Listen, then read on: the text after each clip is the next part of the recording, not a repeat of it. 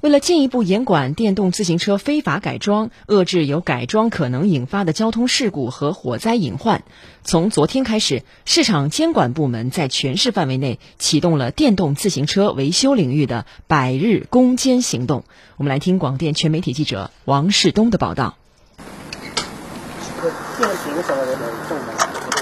昨天下午，在相城区一家电动车销售店内，执法人员正仔细检查在修车辆的电池车架号，确认是否为原厂配置，有没有经过维修改造等。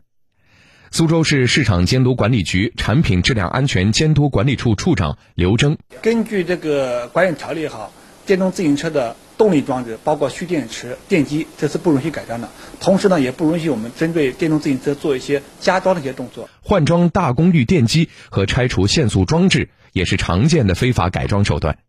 而这样的车辆在使用中就可能超过二十五公里每小时的限速，超过五十五公斤的重量限制，容易引发自燃和交通事故。业内人士陆先生：控制器如果改的太大的话，那电机容易发热的。也容易烧的，这个安全性的话不太好。今年七月一日起施行的江苏省电动自行车管理条例明确规定，任何单位和个人不得改装电动自行车的电动机和蓄电池等动力装置，不得改装电动自行车的速度装置，使最高时速超过强制性国家标准。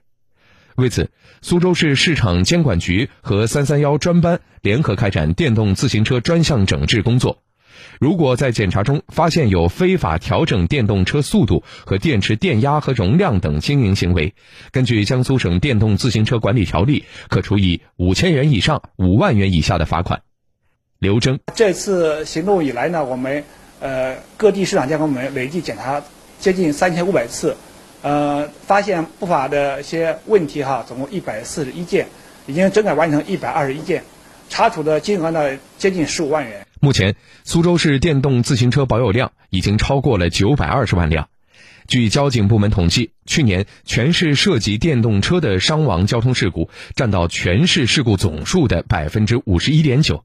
其中涉及电动自行车交通事故死亡人员的致死原因占比最高的为颅脑损伤，高达百分之六十九。希望呢，通过这样一个活动来净化我们的电动自行车的维修市场，然后给大家一个安全。舒适的一个电动自行车使用的环境。此次行动一直持续到十一月三十日，期间将摸清电动自行车维修点底数，强化源头管控，全面遏制非法拼装、改装和加装电动自行车的违法经营行为。